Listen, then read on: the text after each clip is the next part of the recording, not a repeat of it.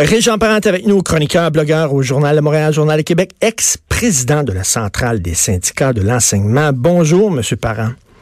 Bonjour Richard. Et justement, en tant qu'ancien chef syndical du milieu de l'enseignement, qu'est-ce que vous pensez de ces municipalités-là, de ces commissions scolaires-là qui disent, nous autres, la loi provinciale qui va être votée démocratiquement, qui est appuyée par la majorité de la population, on s'en torche, on l'appliquera pas.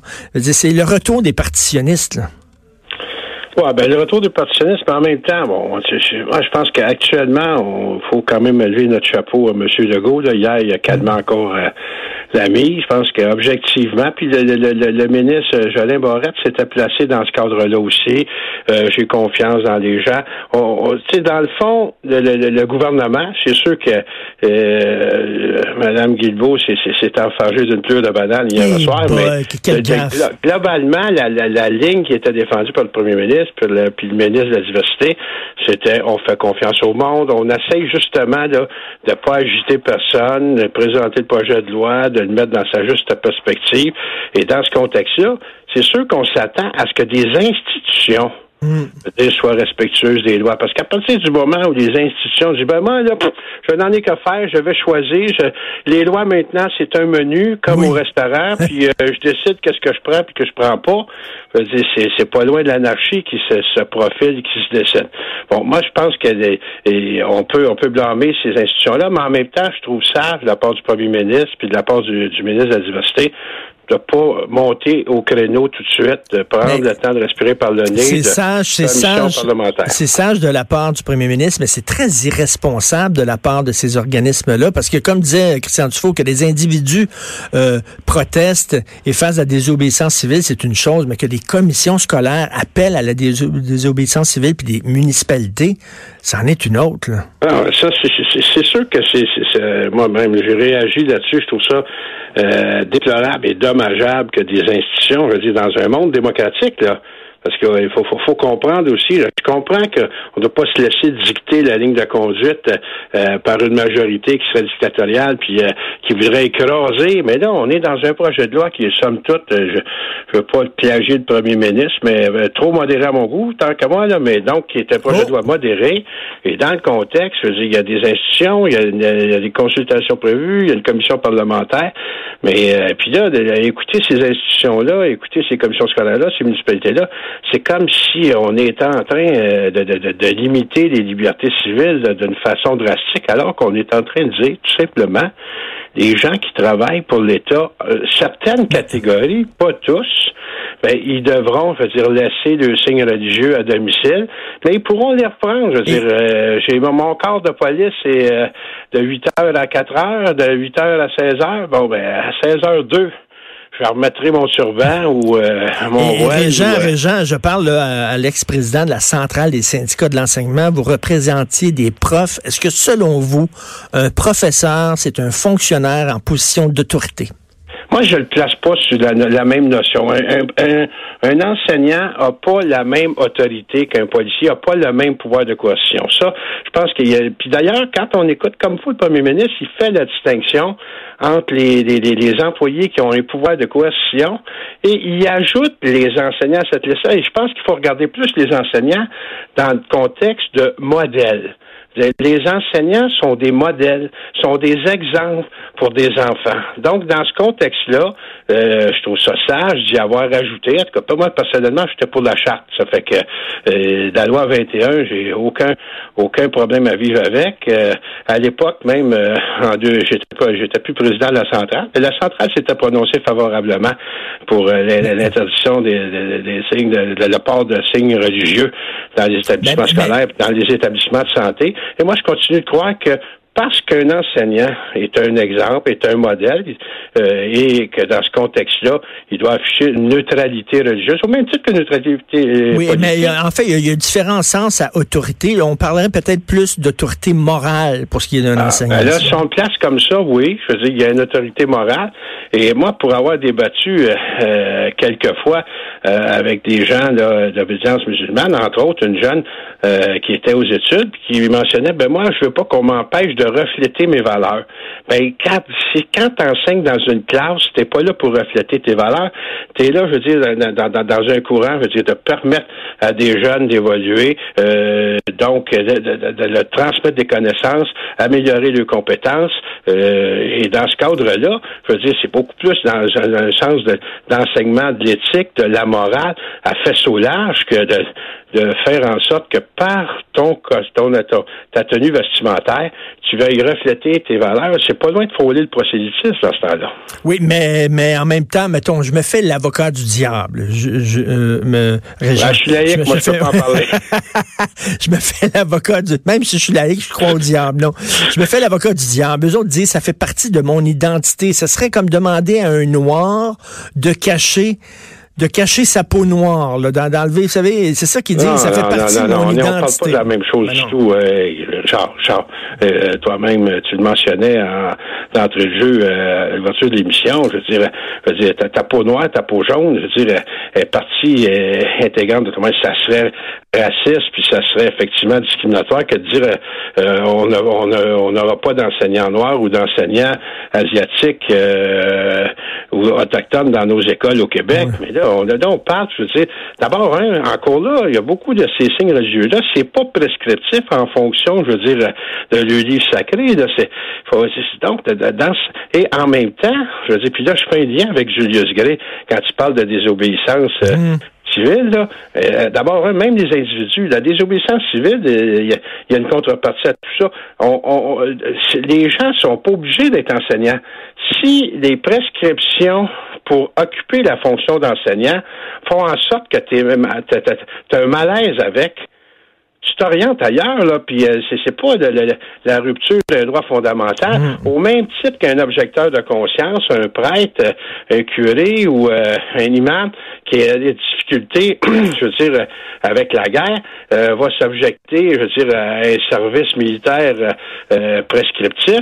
Puis on a vu dans le passé, je veux dire, juste que, des gens ont été exemptés d'un service militaire. Mohamed Ali, Mohamed Ali a refusé de faire la guerre du Vietnam par objection parce qu'il était musulman.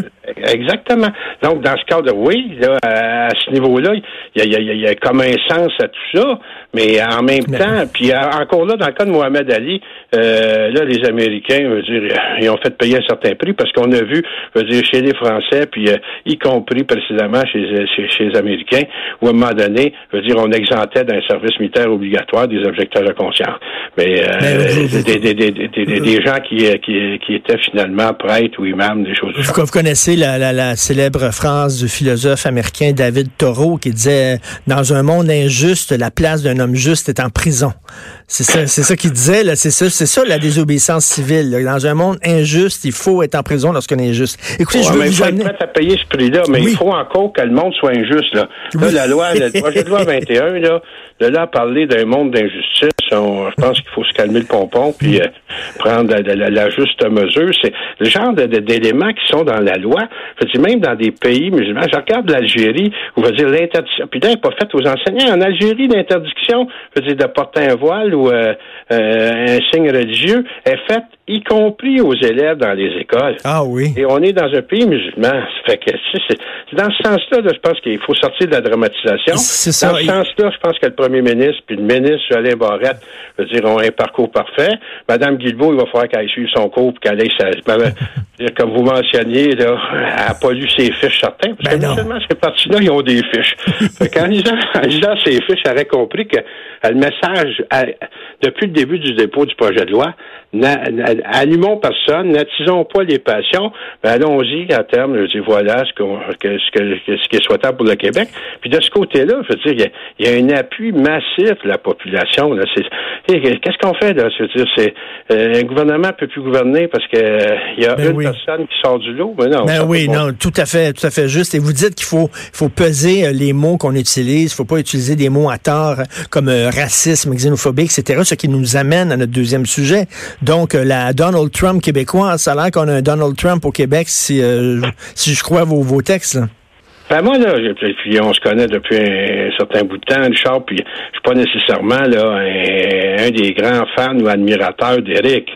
Euh, on s'est obstiné plus souvent qu'autrement. Mais en même temps, moi, je trouve ça fondamental qu'on ne dénigre pas euh, en tout cas, je pense que les paroles de Mme Dorion étaient quand même assez euh, assez majeures, ou en tout cas tout au moins là, quand tu t'insinues quasi qui, qui, qui, est agent, je veux dire, qui provoque des meurtres. Non, mais elle disait ça, d'Éric Duhem, elle disait ça de Sophie Durocher, de Lise Ravary, de Denise Bombardier, de moi, de bon, elle disait ça. elle, elle, voyait un, lien, un lien direct entre euh, les critiques de l'islamisme et les attaques comme il y a eu en Nouvelle-Zélande, comme il y a eu à la Grande Mosquée de Québec. Ben, c'est des raccourcis qui, moi, j'en pourrais pas. Moi, je pense que euh, dans, une société démocratique comme la nôtre, là, il reste qu'au Québec, là, euh, dire, on peut exprimer son opinion, on est pour, on est contre, euh, on peut y aller de façon assez verte, on s'entend, mm. mais en même temps, quand on, quand on fait taire la diversité, quand on fait taire les chroniqueurs, les journalistes, un peu comme Trump essaie de, de, de, de, de, discréditer la presse, la, presse au sens large, les médias, mais dans ce contexte-là, c'est la démocratie qu'on m'en. Et moi, je veux dire, à ce niveau-là, je trouvais ça euh, outrancier de sa part, euh, dans cette dynamique-là, d'aller jusque-là. Euh, c'est pas qu'elle ne peut pas critiquer Éric Duhem, qu'elle peut pas manifester son désaccord, mais là, c'est ta sur un terrain qui devient drôlement dangereux parce que c'est comme vouloir faire fermer euh, la parole à des personnes qui ont une opinion différente.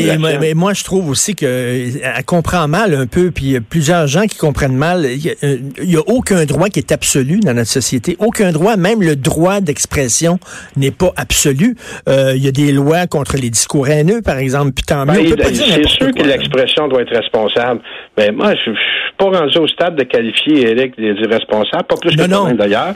Et ça veut pas dire qu'on s'entend toujours puis qu'on est toujours. Non, non, mais, mais de dire, de dire par contre, de, dire par contre que Catherine Dorion, ce qu'elle a dit, qu'il y a un lien direct puis ça a causé des meurtres, puis ça fait couler du sang, ça c'est irresponsable. Et ça, à un moment donné, ça dépasse les bornes, les bornes qui encadrent la liberté d'expression.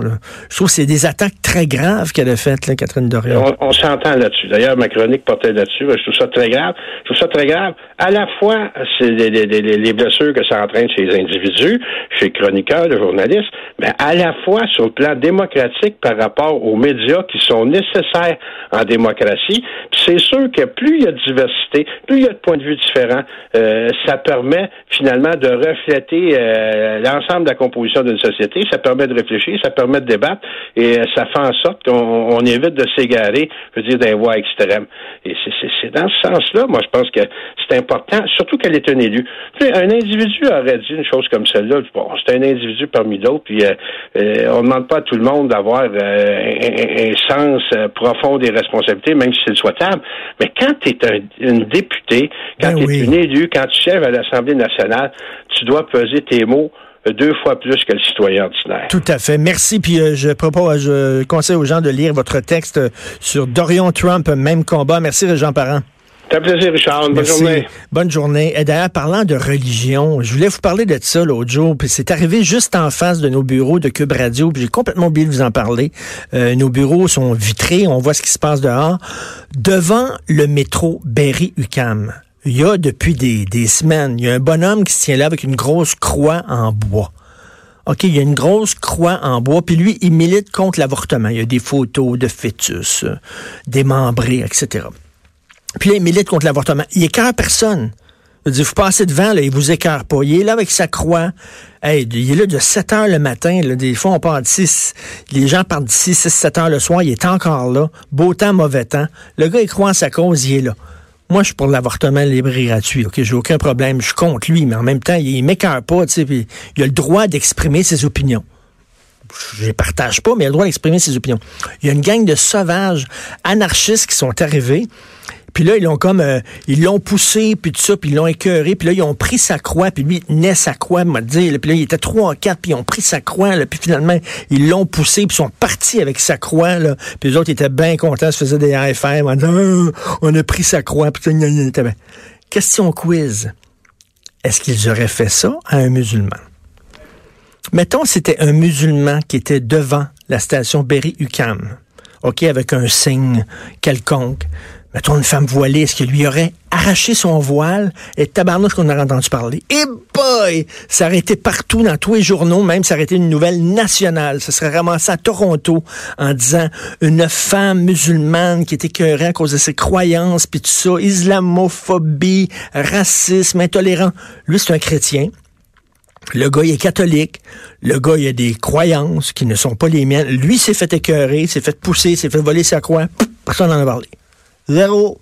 Zéro. Rien à parler. M'excuse, mais c'est une attaque contre les croyances de quelqu'un.